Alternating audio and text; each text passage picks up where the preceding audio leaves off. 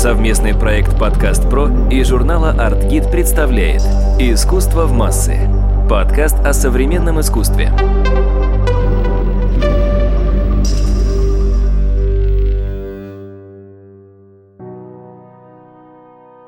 Здравствуйте! Это главный редактор издания по искусству «Артгид» Мария Кравцова и подкаст «Искусство в массы». С нами сегодня Софья Гаврилова, кандидат географических наук и научный сотрудник Института региональной географии Лейпцига.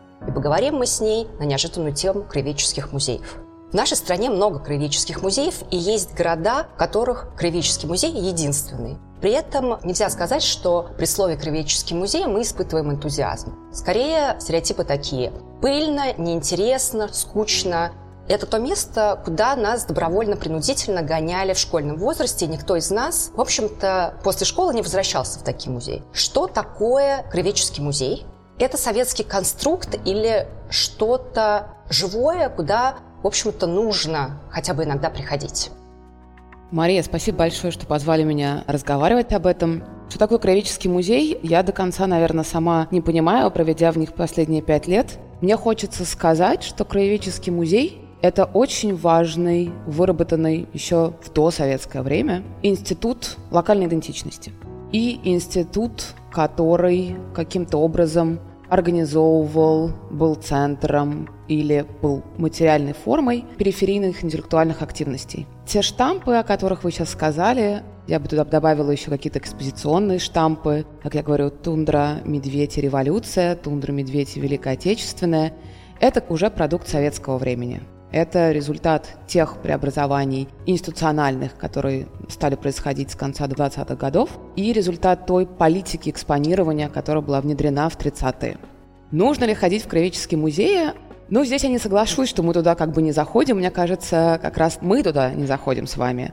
А мне кажется, что мы склонны немножко недооценивать часто локальное региональное значение этих музеев, особенно если мы отъедем даже не от Москвы, а от больших крупных центров, потому что, как вы правильно сказали, часто это единственный музей, и часто это единственное место, которое объединяет людей, которым интересна культура, которым интересно копаться в локальной истории и так далее. Поэтому в них ходить, безусловно, нужно. Вопрос, как с ними взаимодействовать и насколько сейчас они являются голосами локального комьюнити, насколько они сейчас представляют то, что происходит в конкретном месте, или они скорее воспроизводят какие-то еще с советского времени нарративы или немножко более современные нарративы, но по тем лекалам, которые внедрены в советское время. Краеведческий музей – это какой-то оригинальный наш формат музейный или в мире, например, в Европе, где вы живете, есть что-то подобное? Я считаю, что это оригинальный наш формат, и я как раз борюсь за то, чтобы этот тип краеведческий музей был признан и не редуцировался, не приравнивался к типу, например, Local History Museum, музеев э, локальной истории, потому что Краеведческий музей – это больше, чем история, это и природа, это и общество, это музей края. И мне кажется, что есть несколько принципов, которых выделяют от возможных западных аналогов. Во-первых, это то, что Краеведческий музей – это музей типичного, если мы немножко вспомним, как формировались музеи, например, в XIX веке европейские, это всегда музей необычностей, да, это всегда кабинеты того, что привезли, если мы говорим про этнографические музеи, например, про эту часть коллекции. Второе, мне кажется, что на самом деле краеведение как таковое можно, конечно, разложить на составляющие, локальная история, изучение природы и так далее, но мне кажется, что это такое упрощение. Это мы пытаемся перевести наш формат и вложить в западную классификацию. Мне кажется, краеведение, особенно пока не попало под зачистку 30-х, это было интересное такое комплексное понимание локальности, которое нашло свою материальную форму в краеведческих музеях. Поэтому я, и это позиция, которую можно критиковать, я открыта к диалогу по этому поводу, но я считаю, что, конечно, это уникальные наши музеи. Вы сказали, что музей краеведческого – это музей типического. Типического для этого местности или вообще? Потому что как раз почему, собственно, когда я приезжаю в новый город и смотрю на список достопримечательностей, наверное, зайти в краеведческий музей мне приходит в голову в последний момент. Потому что мне кажется, что я это уже видел много раз. Там будет прялка, там будет чучело лисы, тушканчика какого-нибудь, совы наверняка там будут еще какие-то там орудия труда. И, в общем, я не могу сказать, что наша материальная культура богатая. Времени на то, чтобы смотреть э, то, что ты уже видел 10 раз, как правило, у путешественника нет. Мне кажется, здесь есть два уровня типичного в Краеведческом музее. Во-первых, Краеведческий музей, конечно, типичное, характерное для конкретной точки будь это маленький поселок или будь это, например, Якутия, которая там размером три Франции, да, насколько я помню. Другое дело, что это понимание того, с какой территории отвечает Краеведческий музей, оно тоже плавает. А вот типичность, про которую вы говорите, которая у всех вызывает оскомину, это советская типичность. Это как раз то, когда многообразие возможностей проявления и формы было уничтожено. И если вы сейчас, например, приедете в музей Чукотки, которым я много занималась, в музей Лаврентия, в которых проводят экскурсии представители чукчей или других этничностей, которые там проживают, это все равно будет советский музей и советский нарратив. Свой нарратив, свой опыт, свою материальную культуру они репрезентируют иначе. И мне как раз кажется, что вот этот зазор, про который вот вы говорите, скуки и узнаваемости, это в том, что на самом деле краеведческие музеи сейчас не являются голосом территории. Они воспроизводят советское представление о месте, об истории и о природе. Вы произносили такую фразу, что краеведение было уничтожено в 30-е годы. Это слушать довольно странно, потому что казалось бы, что, собственно, краеведение – это такой бесконечно длящийся советский нарратив. Собственно, я родилась в конце советского периода, и, в общем, мне всегда казалось, что краеведение – это то, что бесконечно внедряется в сознание школьников, более взрослых людей. Свой край надо любить, свой край надо беречь, надо ходить в краеведческий музей. Что значит советская власть в 30-е уничтожает краеведение? Мне кажется очень удобным смотреть на краеведение как на зонтичное понятие, которое объединяет очень разные практики.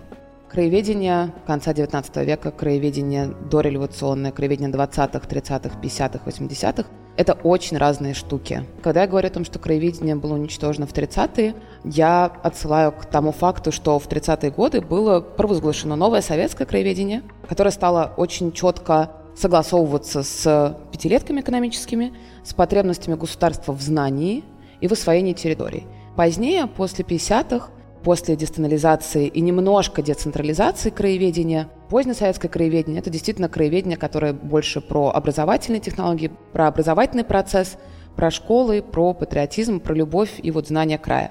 Краеведение 20-х годов – это золотой век, золотое десятилетие краеведения, о котором мы говорим, когда мы отсылаем к 21-27 году, это когда краеведение было частью академической системы. Оно даже Центральное бюро краеведения, оно было под Академией наук, а не под Наркомпросом, не под Комитетом народного просвещения.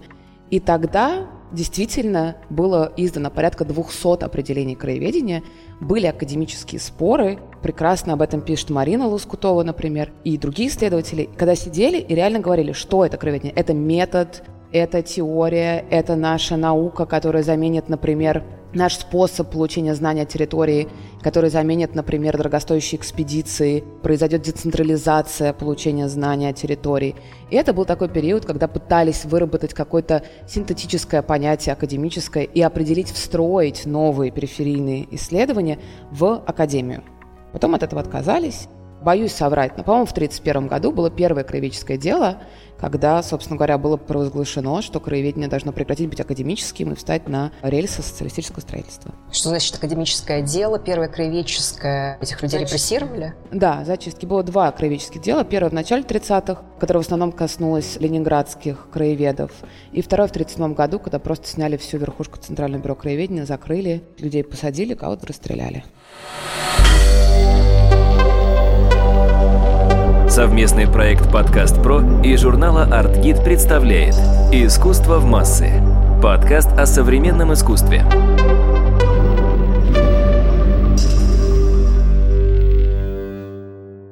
В музее Москвы открывается выставка «Уберите чучело лисы». Оно, собственно, посвящено столетию краеведения в нашей стране. Я надеюсь, что наши слушатели сходят на эту выставку, но если они, например, не успеют, какие хорошие, образцово-показательные, интересные, беспыльных чучел краеведческие музеи вы советуете посетить? чтобы, собственно, вот этот стереотип о том, что краеведческий музей, вообще краеведение – это скучное, одинаковое, то, что тебя пичкали в школе, как бы его в какой-то степени развеять. Показать, что оно бывает классным, интересным, другим. Я бы нашим слушателям предложила сделать другое. Я бы нашим слушателям предложила подумать о том, как они могут быть активными создателями того, как выглядит место, где они живут, в материальной форме, в музейной форме. Потому что краеведение все-таки это история про народ, по крайней мере, она так зарождалась. И мне кажется, это очень важно сейчас вспомнить, что, в принципе, это должно быть местом, в которое приносят люди какой-то свой опыт и свое знание. И, например, меня очень интересует вопрос репрезентации истории в Кровеческом музее. Мне кажется, что сейчас происходит как раз такой шифт, такое смещение, когда официальный нарратив исторический все больше и больше начинает заменяться личными историями. И мы возвращаемся скорее к каким-то личным историям, к локальному знанию, к семейным историям, которые, мне кажется, очень правильной. Я не уклонюсь от прямого ответа, какие музеи должен посетить наш слушатель. Я могу сказать, что я видела разные музеи, и на меня произвел большое впечатление. Например, часть экспозиции в Томском музее, которая говорит именно об опыте ссылки, опыте переселения, добровольного или принудительного. И мне кажется, это была программа, которая реализована на деньги фонда Потанина. И мне кажется, до сих пор это один из самых интересных примеров работы с краеведческими музеями. Мне кажется, и здесь я позволю себе отойти от зонтика краеведения. Есть очень много локальных музеев, результат частных инициатив, которые показывают, каким должны быть краеведческие музеи. Например, краеведческий музей в Учме, который, я думаю, что многим знаком. Мне кажется, это прекрасный пример, как можно без чучел сделать музей деревни, от которого захватывает дыхание.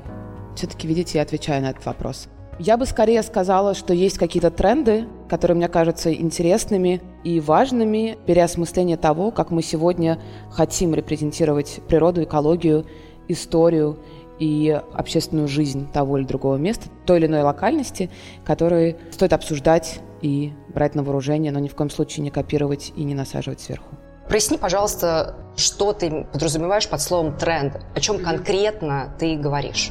Мне кажется, есть несколько трендов, про которые интересно поговорить. Один из них – это скорее такой институциональный тренд, который заключается в том, что музеи все больше и больше начинают переосмыслять то, что у них выставлено, модернизации или внедрение тачскринов. Я говорю не об этом, я говорю о том, что действительно переосмыслить, насколько позиции, которые были внедрены еще в советское время, насколько эти нарративы, насколько эти экспозиционные приемы отражают современность.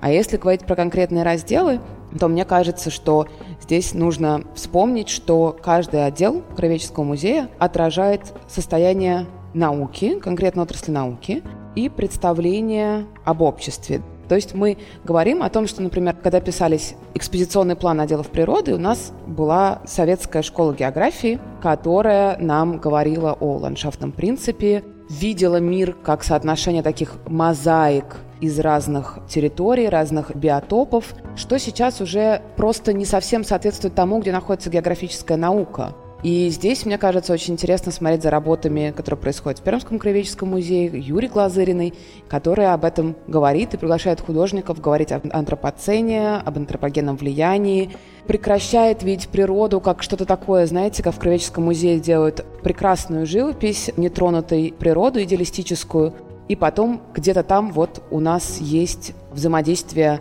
человека и природы в плане ее освоения какие-то минеральные ресурсы. Это довольно устаревшее представление о том, как существует человек и природа.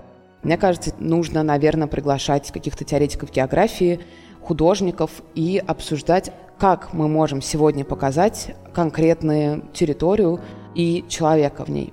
Если говорить про исторические нарративы, то здесь, мне кажется, тренды понятны. Нам нужно уходить от больших нарративов и таких ключевых событий 20 и 19 века, больше обращать внимание на локальность, на переживание территории этих исторических процессов и, конечно же, работать с семейными архивами, с локальной памятью и с жителями. А отдел общества, вы знаете, но ну, здесь главный вопрос, наверное, это в том, когда заканчивается у нас история и когда у нас начинается то самое общество, которое мы показываем. И многие музеи краеведческие застряли вот в этом каком-то не очень понятном флере того, что общество у нас начинается где-то примерно после Великой Отечественной. Некоторые музеи показывают распад Советского Союза, но далеко не все. Мне кажется, это вот одна из самых ярких проблем. Какая может быть репрезентация общественных процессов сейчас в музее и когда у нас начинается раздел общества?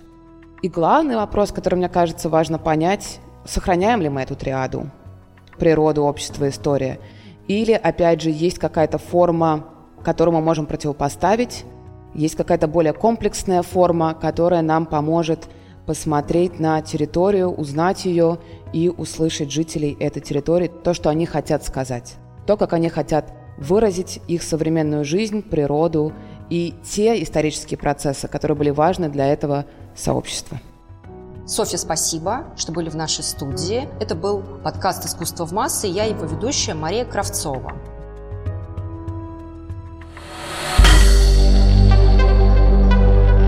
Студия «Подкаст Про». Производство профессиональных подкастов.